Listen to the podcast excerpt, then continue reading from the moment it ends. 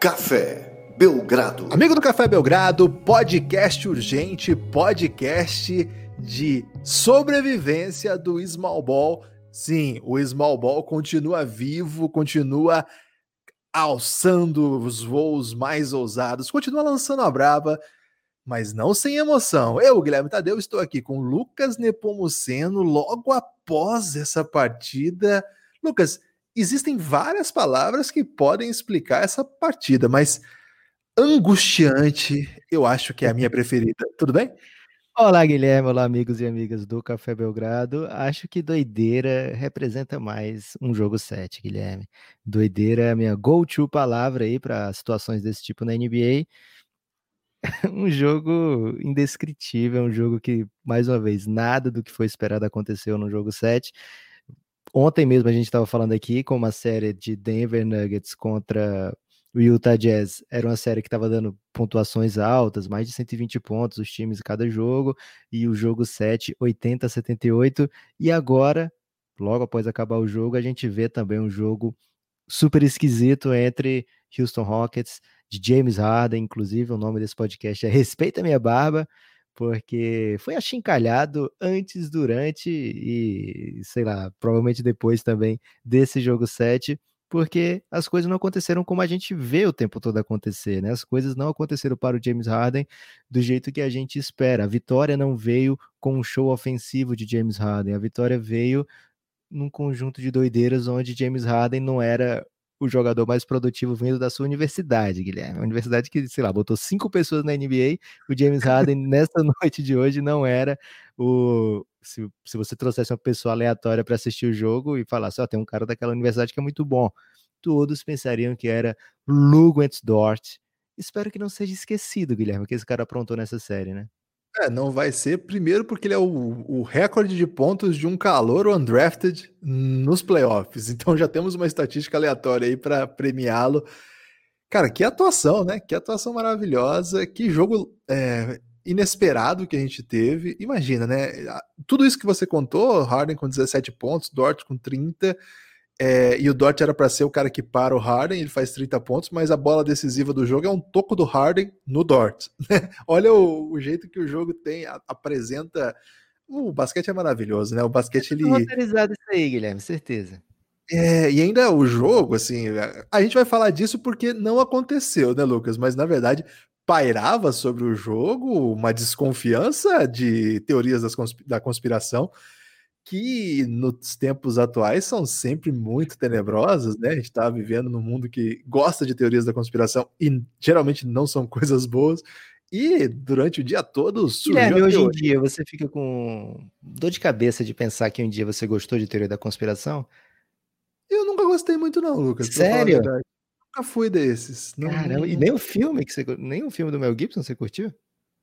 Eu nem lembro desse filme, para falar a verdade, Lucas. Ai, Guilherme, você nunca foi jovem, velho. Eu tenho eu vergonha tive... de dizer que eu curti a teoria da conspiração. Qual porque... era a sua favorita? Ah, cara, são, são várias aí. As boas eu não lembro mais, não, Guilherme. Só lembro das pebas hoje em dia, então evito falar sobre o assunto. Mas pode continuar, Guilherme. Tava falando de um jogo? Teve jogo hoje? teve dois, teve, foram dois jogos incríveis. E a teoria que estava pairando aí, aqui por conta do embrólio lá com a China, o Houston é, no começo do ano, a gente já fez podcast sobre isso, não vou revisitar, quem não sabe, volte aí, muito podcast atrás para saber do que a gente está falando, mas havia uma preocupação, segundo as conspirações aí, que não fosse possível transmitir a final de conferência na China e seria muito dinheiro perdido, porque a China não está passando o jogo do Rockets, né? E aí fica aquele jogo inteiro, ah, agora a arbitragem vai armar, agora a arbitragem vai armar. E, velho, é... Não, NBA é foda, porque se você vai pensar isso, o que, você vai pensar do jogo que foi antes desse também, né? Que a arbitragem tava louca para amar pros dois lados, né? Uma confusão ali maravilhosa. É, que bom que isso não foi assunto, né? Que bom que o assunto, no final das contas, não vai ser esse, vai ser um grande jogo, um jogo repleto de personagens. Dessa vez, na bola decisiva, um dos maiores armadores da história cometeu um erro que poderia tá fazendo. Poderia fazer com que agora a gente estivesse falando da, de mais uma atuação memorável de Chris Paul.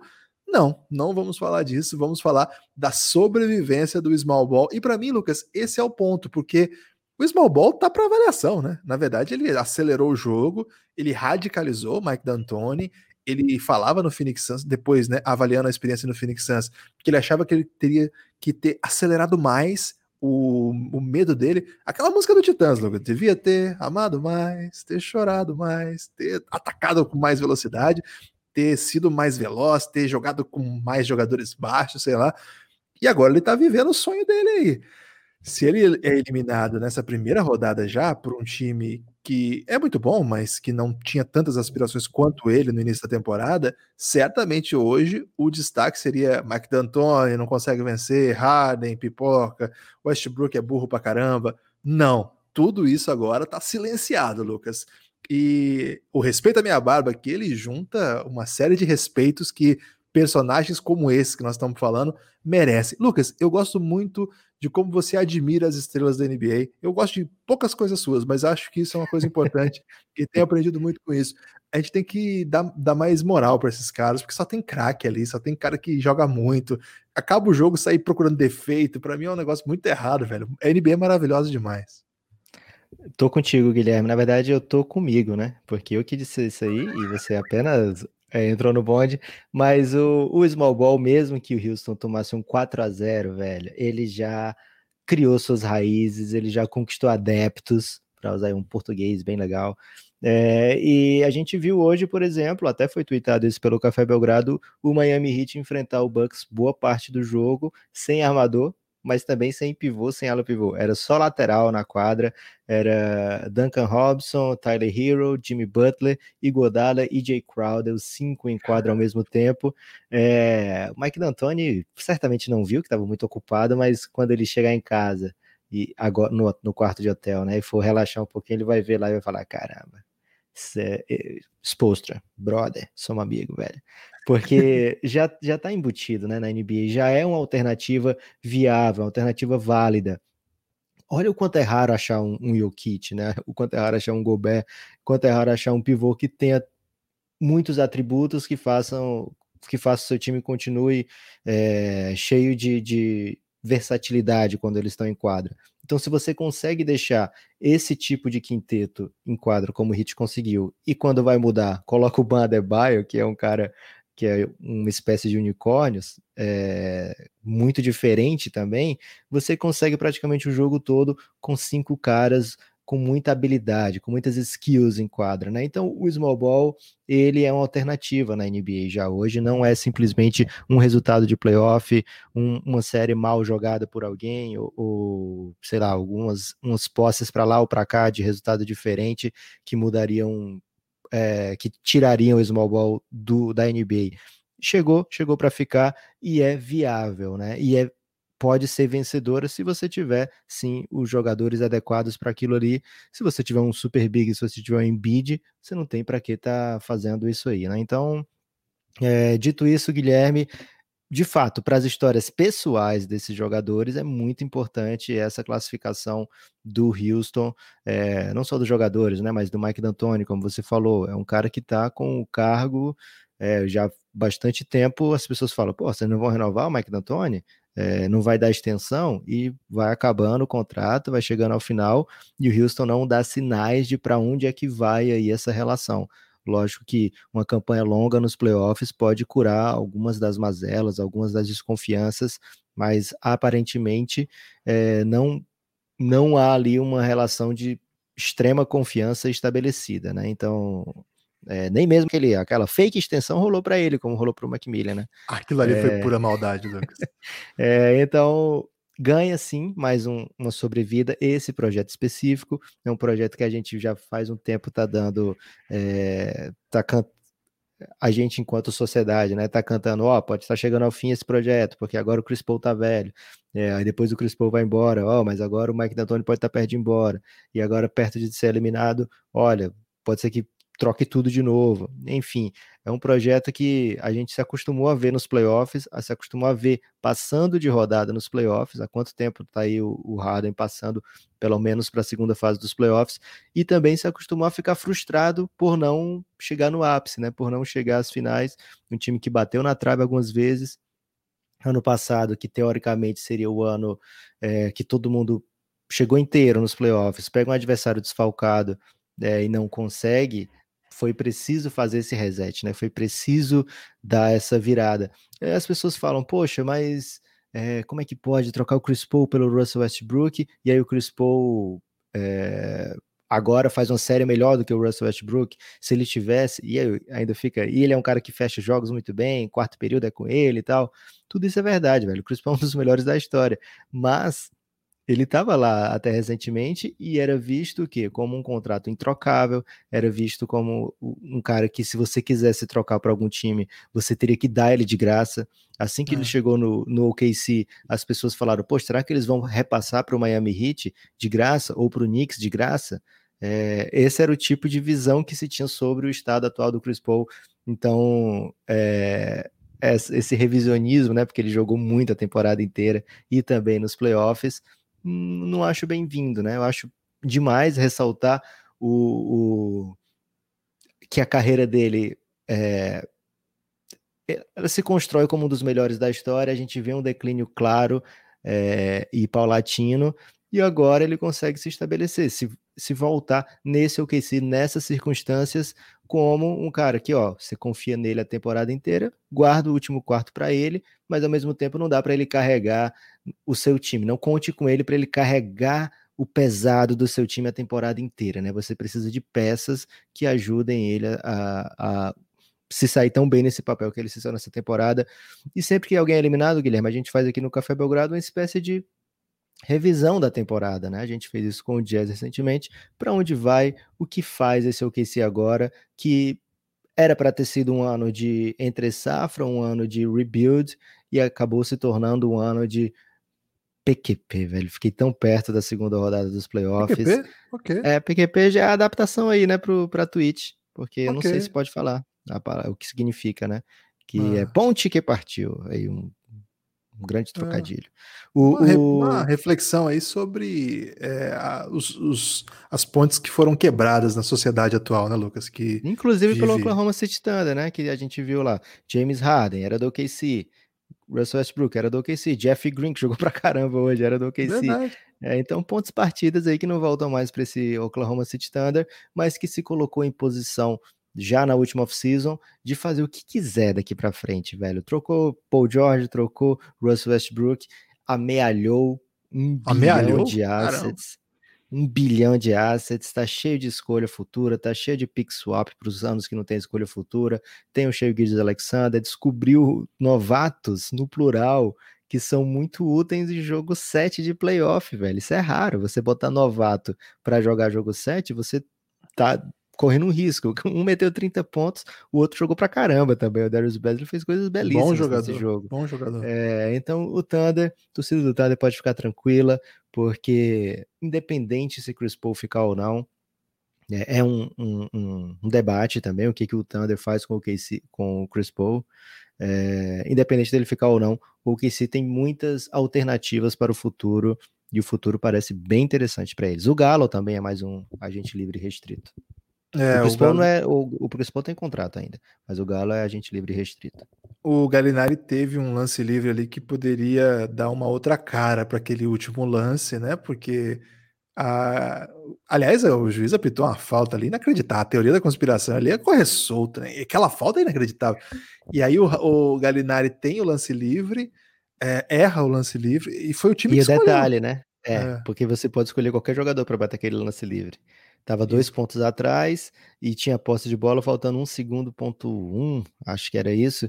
E você precisou de uma bola de três para vencer, uma de dois para empatar. Se o Galo faz aquele lance livre, a, a quadra ia dar uma espaçadinha boa ali. E, é. Porque uma bola de dois seria uma alternativa muito viável para o Oklahoma City Thunder. Mas, de qualquer forma, Guilherme, desculpa te interromper, é... Vamos falar dessa posse final logo, porque foi uma doideira muito louca. Três timeouts e saiu aquilo, velho. É, foi muito, foi ruim. Mas, cara, esse, esse último, eu não vou. Dois segundos, assim, não dá para cobrar que ali seja o problema, né? Eu acho que foi, o OKC é. jogou o que estava para jogar, jogou muito, né? O OKC nessa série.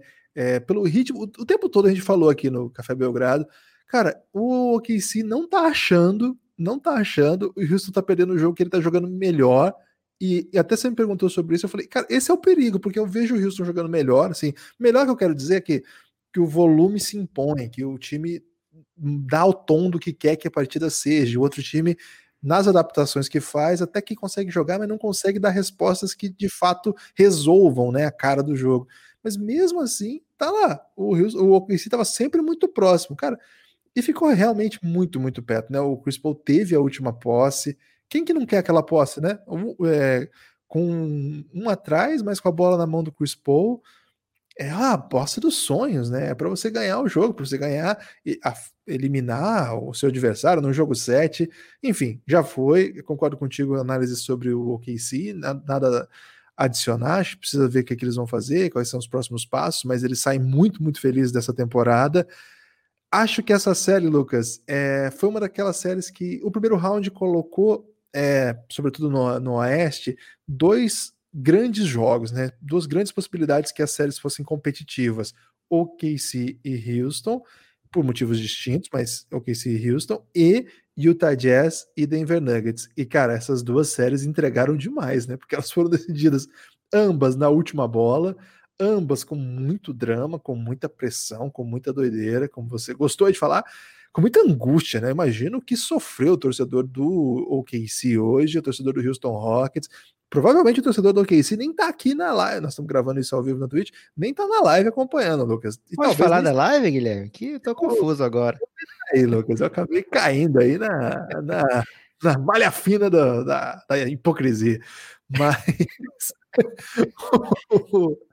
Mas o torcedor do Houston, o torcedor do KC não vai nem ouvir o podcast, imagino, porque é muito bad, né? Quando o Corinthians perde, Lucas, e tem, tem sido muito comum ultimamente, eu não ouço mais, né? Eu não ouço nada, não ligo TV nenhuma, é, não nos programas esportivos aí, mas quando ganha eu quero ver tudo, até o pior comentarista do país, que eu não vou entrar em detalhes de quem pode ser, é, eu quero ouvir o que ele falou do meu time. Então, eu acho que o torcedor do Houston tá feliz nos ouvindo hoje, numa maratona de podcasts, ouvindo vários e o do OKC não está nos ouvindo, mas quem sabe alguém conte para eles aí, que é para ele ficar feliz sim. Lucas, é, antes de, de, avançar, não sei se você quer ir para algum caminho, mas eu queria saber o que, que você acha que o small ball ainda pode aprontar nesse playoff agora como franco atirador. Já que você fez uma longa reflexão ontem sobre essa expressão, né, que é o atirador sincero, né, que fala, sim, sim. eu vou te matar. É, agora, cara, me parece que é o lugar onde o small ball gosta de estar. Eu acho que eles gostam de estar nessa posição do atirador sincero. Guilherme, um último, um último adendo aí sobre a posse do Thunder, você falou, né? É, e daqui a pouco eu respondo a do, do atirador. Mas o, o, o OKC, ele teve essa bola que você falou, né? Um, um ponto atrás, com bola na mão do Chris Paul, e foi o jeito que o OKC venceu as três partidas, né? E que o jeito que o OKC se criou na temporada inteira, né? É, com é, o brilhantismo dessa posse final, desses momentos finais, né? O tanto de alternativa que esse time tinha.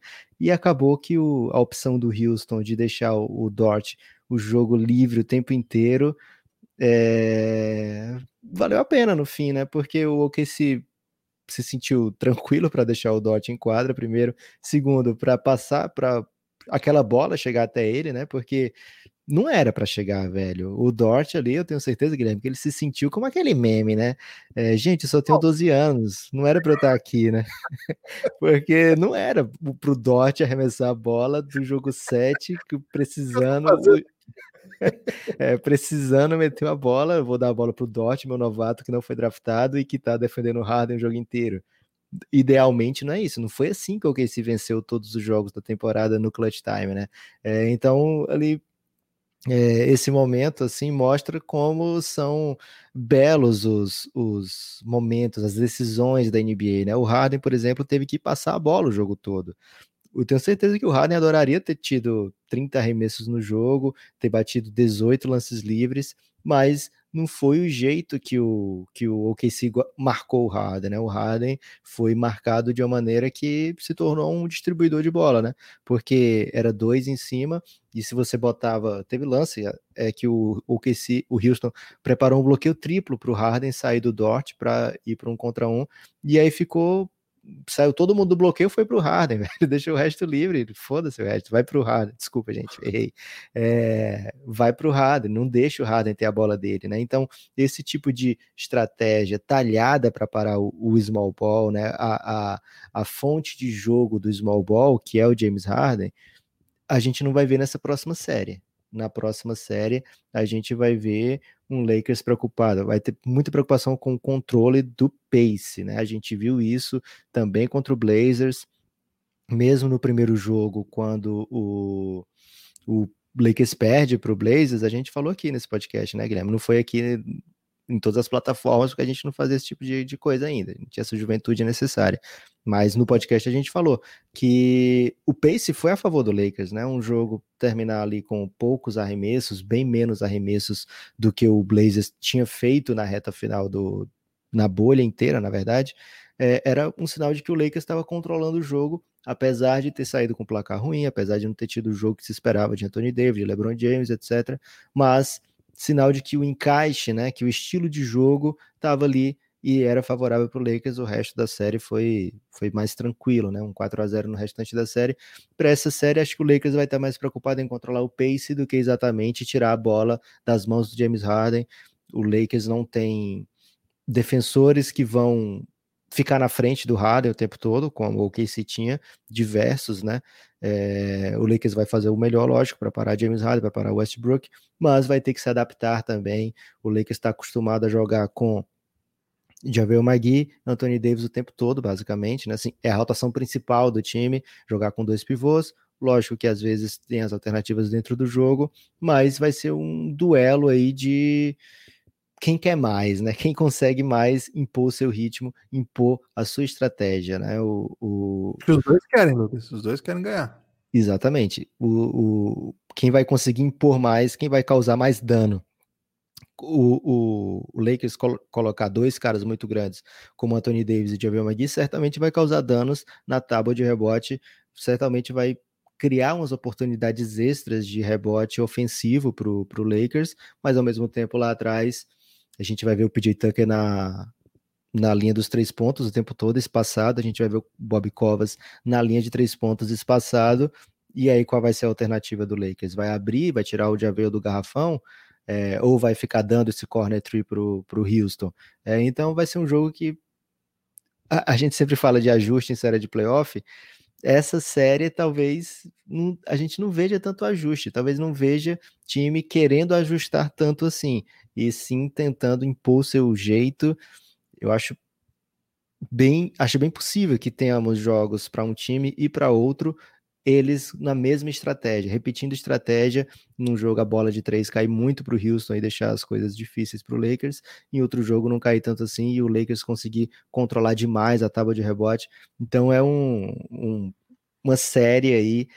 Sinceramente, Guilherme, das séries todas de semifinal, a minha preferida é essa, porque coloca essa galera, poxa, quatro candidatos eternos de MVP aí, né? LeBron, Russell Westbrook, James Harden, Anthony Davis tem potencial para ser MVP um dia ainda. É, estilos completamente diferentes, jogadores dos melhores das suas eras. É, então, acho que essa era a série que o mundo não queria, mas o mundo merece, Guilherme. O, não, é o contrário. O mundo não merece. O mundo não merece. Mas você acha que o mundo queria? Eu não sei, mas o mundo não tá merecendo nada, Lucas. Não tá mais uma série boas do mundo. Aí, então fala isso, né? Do jeito que você falou, parece que é o mundo. E basta assistir qualquer canal de notícias que você sabe que o mundo não tá merecendo nenhum tipo de coisa bela. E essa série vai ser belíssima. Ok? Ok. okay. Guilherme, quando o, o Luca nascer em outubro, você vai pensar assim: caramba, esse mundo é demais, velho. ok. Confia. Ok. É, eu acho o seguinte, Lucas, eu, eu, concordo contigo assim que os dois times têm modelos tão claros de jogo, assim, que ninguém vai ter dúvida do que esperar. Mas eu tenho algumas curiosidades, é, por exemplo, eu não sei se o Javal Magui vai sobreviver a essa série. Eu tenho minhas dúvidas, assim. Eu tenho certeza que o Houston, certeza é uma palavra muito complexa em 2020, né? Mas eu tenho certa convicção, não tenho provas, mas tenho convicção de que o, o Houston não vai lançar um pivô lá na, para jogar esse jogo, porque eles têm o Tyson Chandler, né? Vai jogar o Chandler lá. Quem qual é o caboclo? Vai botar. Eles, eles, eles tratam o caboclo como pivô. Me parece meio improvável, mas eu acho que o Lakers tem opções para não jogar o Magui. Eu tenho essa para mim essa é a grande curiosidade. Se o Magui vai ter vai sobreviver a esse, esse jogo, essa série. Tô muito muito intrigado, velho, porque eles têm o Kuzma, que eu acho que pode fazer um falso 4 ali, que ele é meio que com 4, e o Anthony Davis pode fazer o 5. No small ball, o Anthony Davis pode fazer qualquer coisa, né? Ele é um tipo de jogador que você não, você não, você não abre mão, independente do que estiver acontecendo. Mas o Magui eu tenho minhas dúvidas. É, Dwight Howard, por exemplo, acho muito improvável que a gente. Aliás, mais um duelo contra esse time, né? Dwight Howard também passou pelo Rockets. É, não acho muito improvável. Vai me surpreender muito se esse for, se essa for a cara da série. E acho que se mesmo que o, Le o Lakers pode fazer isso, porque pode, assim, porque tem recurso para isso. O Houston não. O Houston está preso às suas escolhas. É um Guilherme, tipo. Pois não. Reflita um segundo sobre o que você está falando, que eu tenho certeza que você vai mudar de opinião sozinho. Se você acha que tira de Avel Magui e tira do White Howard da série, olha o tanto de minuto que abre para J.R. Smith aí o tanto de minuto que vem para John Waiters. Ok. E, e, um jogo que todo mundo tá arremessando, velho. Você vai querer empolgar os caras pra ficar lançando a brava o tempo todo? O cara vai ter que botar os big e vai dizer, cara, vamos andar em quadra, só corre pra defesa, pra frente só anda. Vamos segurar isso aí que eu não quero botar os Coringa, não. Os Coringa do Lakers são bravos, Lucas. Não tinha pensado nisso ainda, né? KCP, John Waiters, J.R. Smith numa série como essa, cara. É muito louco, né? Não sei, não sei. Tô, tô bem intrigado aí. É, acho que o Lakers tem uns buracos no elenco, sim. Acho que o Houston certamente tem falhas. Então, eu tô muito esperançoso que seja uma grande série. Assim. Claro que o Lakers é o melhor time. Ninguém espera qualquer outra coisa. Mas ah, velho, eu queria muito que desse série, queria muito que, que desse certo. O James Harden tem que jogar melhor, ele joga mais do que ele tá jogando nesse playoff. É, é muito difícil jogar playoff, ainda mais com esses sistemas de defesa todos voltados para te parar, mas ele pode jogar mais do que ele tem jogado. Isso é um fato e a gente adora o James Harden aqui e defende ele sempre e acha inacreditável o tanto de hate que ele tem. O Westbrook já é um outro caso, tá voltando de lesão, não dá para esperar que ele contribua, que ajude assim. Lucas, posso mudar de série? Hum, a gente não vai falar nada daquela bola que o Austin Rivers foi enterrar e. Vamos passar um toco do ar. O okay. Galego é muito Austin Rivers, ele vai ficar bravo com a gente. Um abraço para o Coach Galego. Antes de mudar de série e falar sobre o grande duelo da semifinal da Conferência Leste, que também foi jogado no dia 2 de setembro, nessa noite de quarta-feira, então, antes disso, Lucas, eu preciso convidar o nosso ouvinte para apoiar o Café Belgrado, cafébelgrado.com.br. Lucas, você que é um especialista, um analista econômico, basicamente, assim, um dos maiores contadores dessa república, é, me diga uma coisa, nove reais está comprando muita coisa por aí? Cara, eu fui fazer, sem brincadeira, eu fui fazer a, a, a compra pelo aplicativo, né? Do supermercado, faço pelo aplicativo, porque eu não estou saindo de casa, Guilherme. É, só quando precisa muito, né? Então fiz, é, loguei, e comecei a olhar os preços e eu comecei a ficar muito nervoso e, e, e até assim, contrariado, Guilherme. Por exemplo, eu via lá um, um pote de iogurte, dá para pagar o mês inteiro do Café Belgrado, ainda sobra troco, sobra 98 centavos para você adquirir aí 900 gramas de iogurte de coco. É, 9,90 e ao contrário do apoio ao Café Belgrado de 9 reais, né? Tudo bem que o iogurte de coco é uma delícia, mas, mas dura cento quanto? E, é, 130 horas não dura não, Guilherme. A não ser que você deixe fechadinho lá, mas em tempo que você está consumindo o, o, iogurte de coco, é, ele é, vai embora bem rápido, né? É, e não só iogurte de coco, velho. Teve até farinha, farinha de mandioca, daquela do modelo fina, né? Porque realmente é bem melhor de você fazer uma bela farofa com a, a farinha de mandioca fina mas estava custando nove reais. Isso também me irritou bastante profundamente. É, mas então, pelo menos isso, né? Pelo menos o apoio ao Café Belgrado está sobrevivendo à inflação já desde 2017, a gente nunca mudou. Olha, desde 2018, né? A gente começou o plano de apoio em 2018 e não mudamos o valor do, do apoio, continua lá R$ reais para você ter acesso a todo o conteúdo de áudio do Café Belgrado e o apoio recomendado, né? O apoio que a gente adora que receber, que é o apoio de 20 reais. É, porque com esse apoio, você entra também na nossa vida, né? Você entra lá no grupo institucional de apoio negando o nosso inimigo sono, o Giannis. E o Giannis, se o Giannis está passando mal na série, Guilherme, o Giannis do, do grupo tá brilhando demais. O Giannis do grupo tá cada vez mais efusivo e colaborativo. E vem aí a segunda versão do Podpah, da Belgrado Olimpíada, muitas competições internas. Então, assim que acabar a NBA, teremos certeza de que as competições, né, o espírito esportivo será mantido pelas competições lá dentro do Giannis. cafébelgrado.com.br A partir de R$ reais você tem acesso a todo o conteúdo que a gente produz, agora inclusive de vídeo também. As lives, por exemplo, ficam, ficam on demand para apoiadores. Para quem não é apoiador, só se estiver ao vivo lá acompanhando.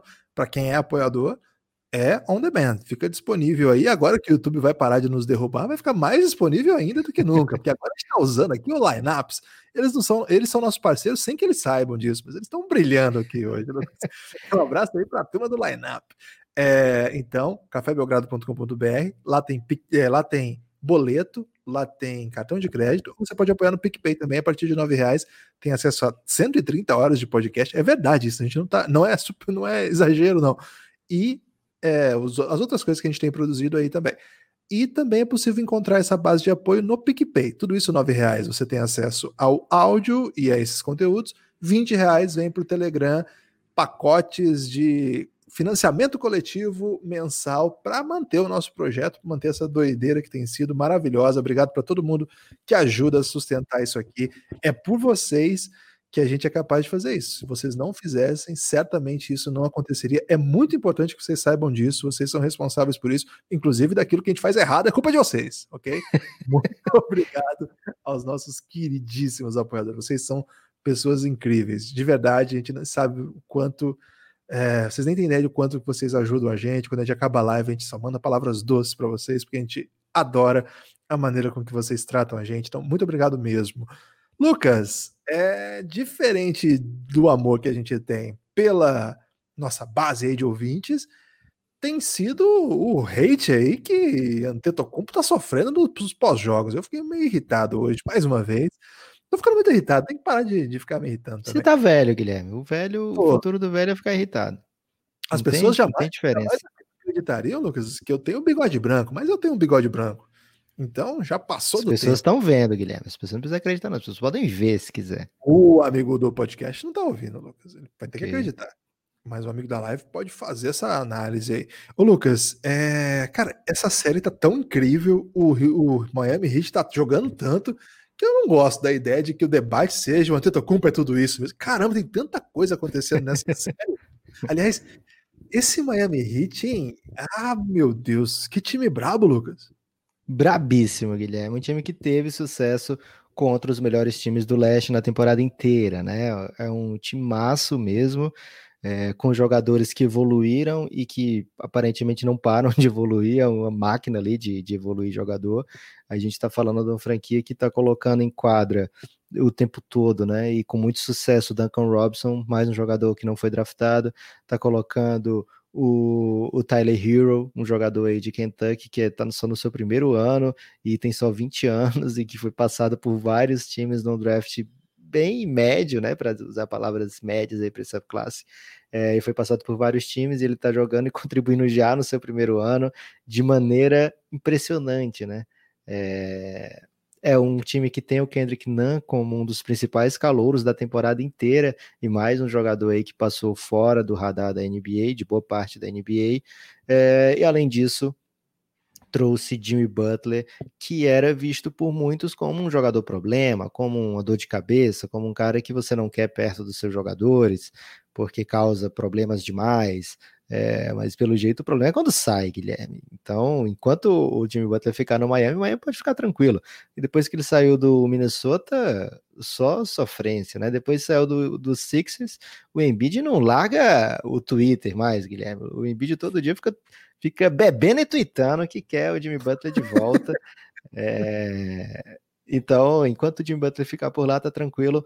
E além disso, né, acho que o grande nome da temporada do Miami Heat é o que faz Ban Adebayo. Que jogador, que que versatilidade, né? Que, poxa, que potência. Ban Adebayo fez de tudo hoje mais uma vez. E eu vou dizer uma coisa, Guilherme.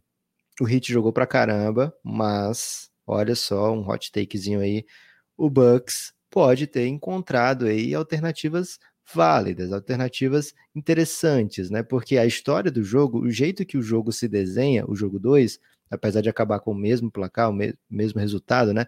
Mesma coisa que a vitória do Miami Heat e 2 a 0 agora, é, conta uma história um pouco diferente, né? O Bucks ele consegue equilibrar as ações. O Bucks perde a partida por dois pontos, Guilherme, mas se você der uma olhadinha no shot chart da partida, nos números do, dos arremessos, você vai ver que o Heat acertou 17 bolas de três pontos em 45 tentadas. É, um volume, o, o jogo do Heat dessa vez foi ataque da linha dos três pontos, né? Foi realmente uma profusão de tentativas da linha dos três pontos, bem menos do que no primeiro jogo, quando o, o time se criou muito no garrafão. É, na área pintada, né? O Bucks acertou apenas sete bolas de três pontos de 25 tentativas, né? É muito baixo para um time que tem Brook Lopes, que tem Chris Middleton, que tem Kyle Korver, que tem George Hill, é, que tem o Bledsoe, jogadores que tentam e acertam com uma certa efusividade os seus arremessos, né? É, então, a, a, o que aconteceu na linha dos três pontos, você caiu, Guilherme, ou, ou tá tudo bem aí? Tudo bem, tá tudo bem. O que aconteceu na linha dos três pontos é, pode ter definido a história do jogo, né? E assim, é um arremesso lógico, né? Que tem o seu mérito que você acerta mais do que o outro, mas é um arremesso que facilmente, um para lá, outro para cá, puf, né, muda completamente a história do jogo. É, me parece que uma, o Milwaukee Bucks fez um segundo tempo de jogo, né, apesar do primeiro quarto ter sido bem definido para o Heat, mas o, o, segundo tempo do Milwaukee Bucks acho que dá uma encorajada para o restante da série. Seria muito pesado para o Bucks ser tão dominado quanto foi no primeiro jogo, né, que não encontrou resposta realmente. Nesse segundo jogo a gente já viu o Giannis com quase 30 pontos e 15 rebotes por, na partida, é, e mesmo assim ele vai sair desse jogo pensando, puxa, joguei mal, a gente vê e fala, puxa, o Yannis pode dar mais do que isso, é, porque, sei lá, ele faz, a, ele faz isso de média a temporada inteira, mas só que ele faz isso, a gente lembra sempre, né? Com 30 minutos de jogo. Em playoff, a gente quer ver o Yannis jogando 40, 42 minutos de jogo, né? Impondo a sua vontade, chegando ao aro, como ele consegue fazer diversas vezes durante a partida. Então, essa o Yannis sair da marcação, né, encontrar alternativas para incomodar de fato a defesa do Heat de maneira é, profunda, pode ser essa chave ainda que o, que o, Bucks ainda tem para oferecer, né? Pode ser essa alternativa. Não compro a ideia de que está se encaminhando para uma varrida. É, como eu falei já ontem, acho aqui na, na live e no podcast, é, é um time muito bom para a gente desmerecer dessa maneira, para a gente desdenhar dessa maneira, né? Esse jogo de hoje, por exemplo, foi definido um super detalhe, no mínimo detalhe, num detalhe de 0.1 décimos, né? Aliás, 0.1 segundos, um décimo de segundo, que foi o tempo que restou no cronômetro quando o Yannis encosta a mão no Jimmy Butler, não atrapalha o arremesso do Jimmy Butler, mas aquilo ali é falta em qualquer posse da, da NBA, né, tem que ser falta também se é na última posse faltando 0.1. Não pode mudar a regra porque falta pouco tempo. Do mesmo jeito, a falta dada antes, pouco tempinho antes ali para o Chris Middleton, é, também a gente vê sendo marcada ou não marcada em diversos momentos da NBA. Temos que respeitar ali a visão daquele árbitro que viu ali um pequeno movimento do, do Goran Dragic, é, mas de fato foi um jogo definido em pequenos detalhes e que mostram a força desse Miami Heat.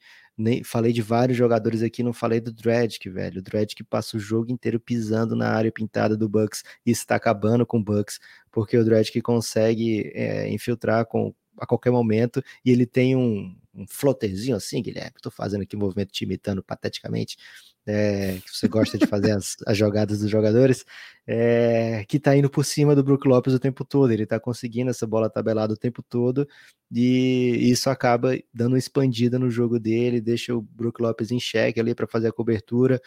E, cara, Goran Dredd, que é um dos meus jogadores favoritos de todos os tempos, fico muito feliz que ele esteja jogando a bola que ele está jogando nesse momento da temporada.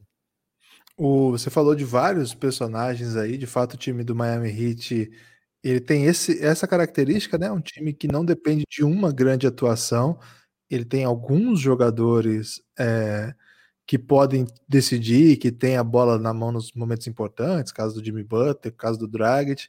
É, você já falou, né, da linha, por exemplo, que eles montaram hoje com o Igodala, né? Que imagina, um super veterano, MVP das finais. É, então é um time que eu acho que tem muita coisa que. Eu até achei, interessante isso. O time já ganhou o jogo 1 e ele que vem com uma doideira pro jogo 2, né? Ele que vem com uma super inovação, assim, é um técnico, é um técnico é, que não tem medo. O Eric Spoelstra bem confiante, assim, bem seguro de si. É, quem viu ele lá no começo, né, e vê agora, sente uma diferença brutal, assim. Você tem, você Lucas, que você é praticamente um colega aí do Eric Spoelstra, não é colega porque ele não é tão legal, é que não é tão fofo quanto os outros demais técnicos. Mas é, dá para ver assim na a pegada dele de, de, de, abordagem dele, né? Super confiante, super business, agressivo. All business. É, super agressivo, assim, não agressivo no sentido de violência, né? Mas de incisivo, assim, super confiante e faz isso, né?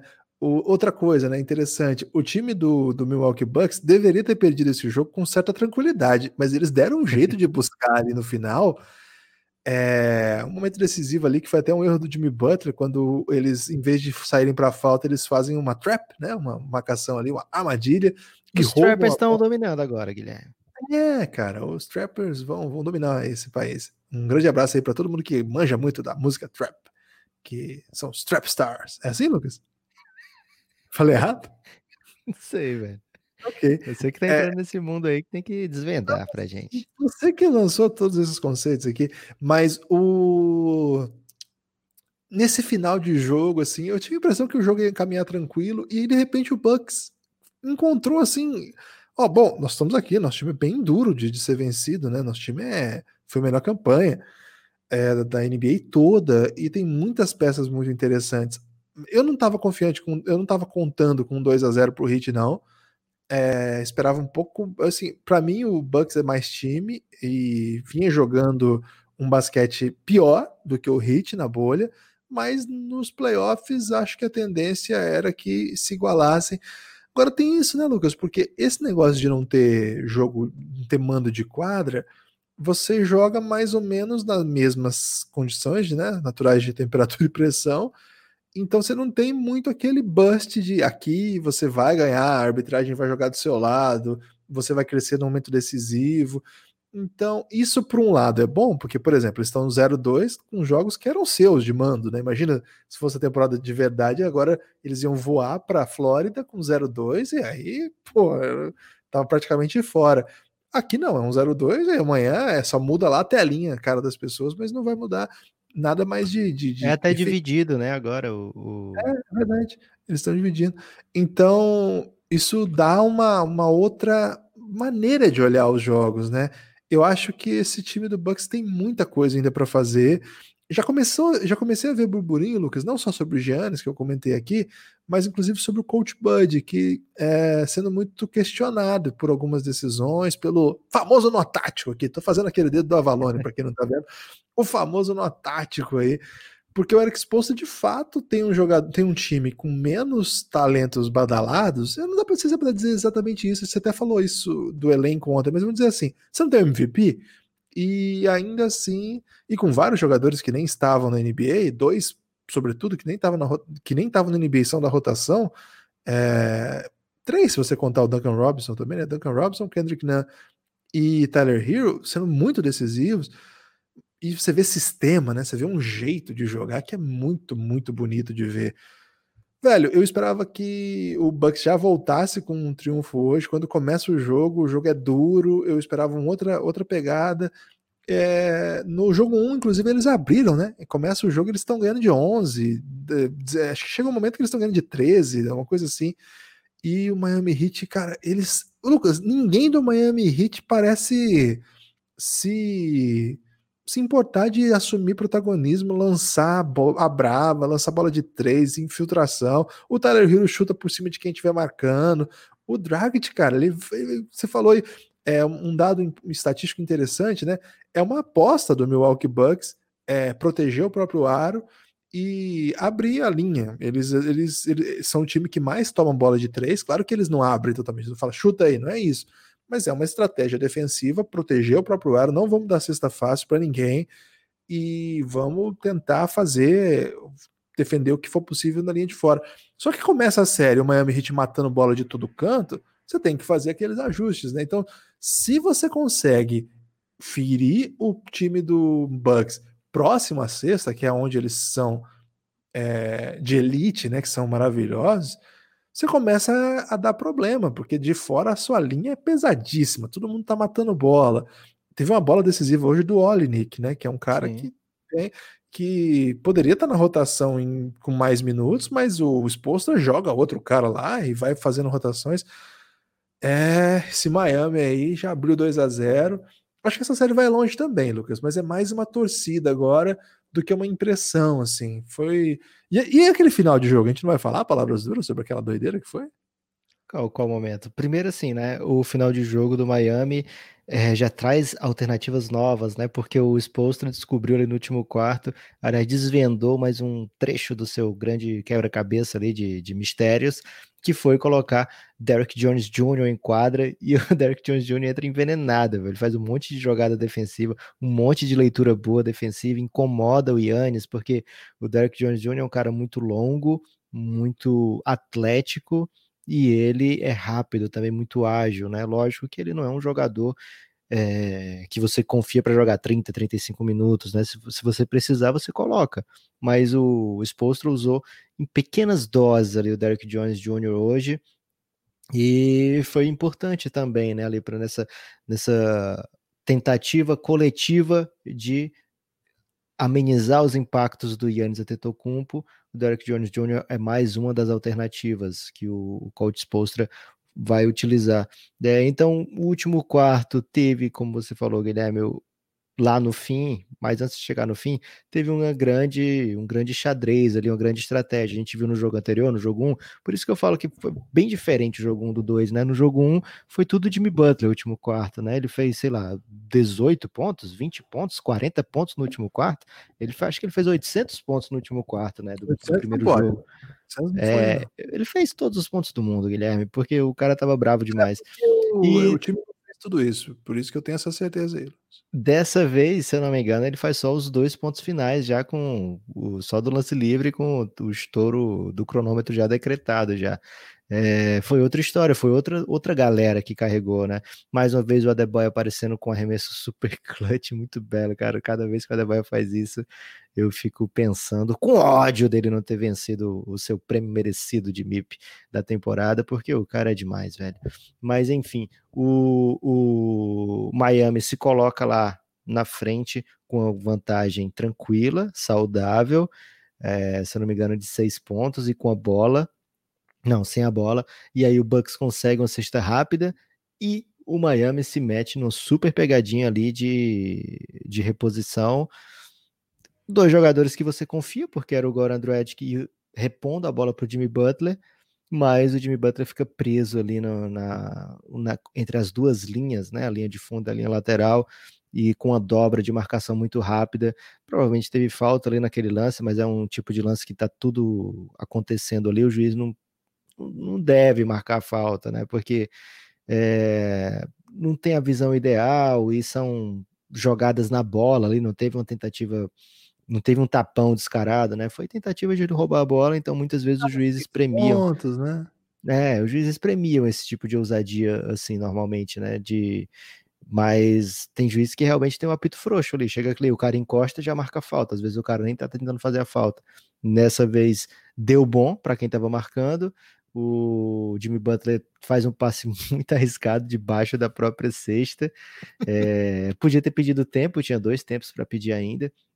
É, erro que podia ter custado muito caro, porque depois disso o Bucks encosta no jogo é, com essa bola, depois vai lance livre, é, fica com a chance de empatar, empata num lance super polêmico, uma falta que você vai mostrar para 12 pessoas, sei lá, 8 vão dizer que não foi nada, 4 vão dizer que são falta, que foi falta, e, e se forem outras 12 pessoas, o resultado pode ser diferente. Então, assim, um lance de que acontece na NBA, vamos dizer assim, e que muitas vezes durante o jogo passa despercebido aquele tipo de falta, aquele tipo de lance, ninguém reclama porque não é a última bola do jogo, aquela deveria ter sido a última bola do jogo, mas ainda teve tempo para mais uma doideira, mais uma polêmica, enfim, Tiro trocado, Guilherme, não dói. Tiro trocado dói sim, Lucas. Também Ah, morre é? quem atira. É, é perigosíssimo. É Eu nunca participei de tiroteio, então eu apenas reproduzi o Mas ditado aí de é maneira coisa- desconhecida. O que será que É. significa tiro trocado não dói? Ou é chumbo trocado não dói? É chumbo trocado não dói, mas dói também, né? É, Mas existe esse. experiência aí de, de chumbos? Pra falar a verdade, não. Mas basta ter um pouquinho de conhecimento popular, Lucas, pra saber. Mas aí se o chumbo em questão não foi em forma de bala, se for de repente o chumbo mesmo, assim, um, quilo de chumbo, aí você troca e realmente Aí não deve dói. Não, Talvez ah, não, você tem que tipo carregar, né? Se tiver que carregar, já é mais Aí- complexo. Vai doer depois, né? Ô, Lucas, já passamos aqui dos 40 e tantos minutos que tínhamos planejado, já passamos de 50, Passou o tempo verdade.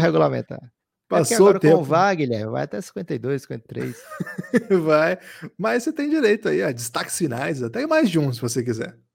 Apenas um destaque final hoje, Guilherme, que é o seguinte: recebemos um, um, um carinhoso print da KTO pra gente de um carinhoso ouvinte mandando, lançando a braba, pedindo mimo lá no, no Instagram. Foi no Instagram, Guilherme? Aquela, Instagram, pedido? Instagram. no Isso. Instagram da KTO. Foi um pedido tão fofo que a gente recebeu da KTO. Olha só o tipo de apoiador que você tem, né? O tipo de, de ouvinte que você tem. Foi E demais, é- né?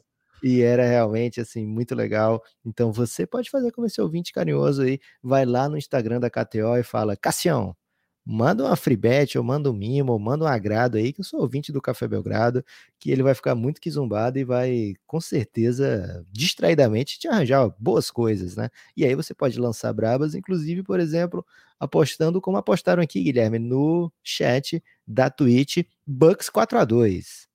A gente vai lembrar que ano passado o Bucks saiu 2 a 0 na frente contra o Raptors e foi eliminado 4 a 2. Então não desdenhe aí do da grande potencial de virada de uma série de playoff. É, boa, boa sacada.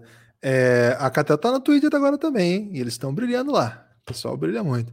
É, o meu destaque final é, mais uma vez, é convidá-los pra- dificilmente o, o- a pessoa do Twitter vai mandar uma mensagem fofa, né, Guilherme? Lá no Twitter a pessoa tá lá pra brigar. Ah, não, o Twitter é meio irônico, né? Quando a pessoa é. É. legal no Twitter, ela é irônica. Imagina quando ela é chata no Twitter. Quando ela é chata no Twitter, é agressiva. Quando ela é legal, ela é irônica. O Twitter deu errado, era uma rede social maravilhosa. É, é, o problema foi o 280 caracteres, Lucas, porque Foi. quando era Dá tempo 140 das você... pessoas explicarem mais, né? Aí Isso, antes fodeu era só tudo. lacônico, você era meio lacônico, era meio blasé, sabe? Mas parava ali. Agora não, agora dá tempo de muita agressão. Ô, Lucas, é, convidar o nosso amigo ouvinte que ainda não nos segue na Twitch, faça esse favor pra gente. Entra lá nessa plataforma super jovem, é bem legal. Eu sei que é mais famosa aí por videogame, era pelo menos.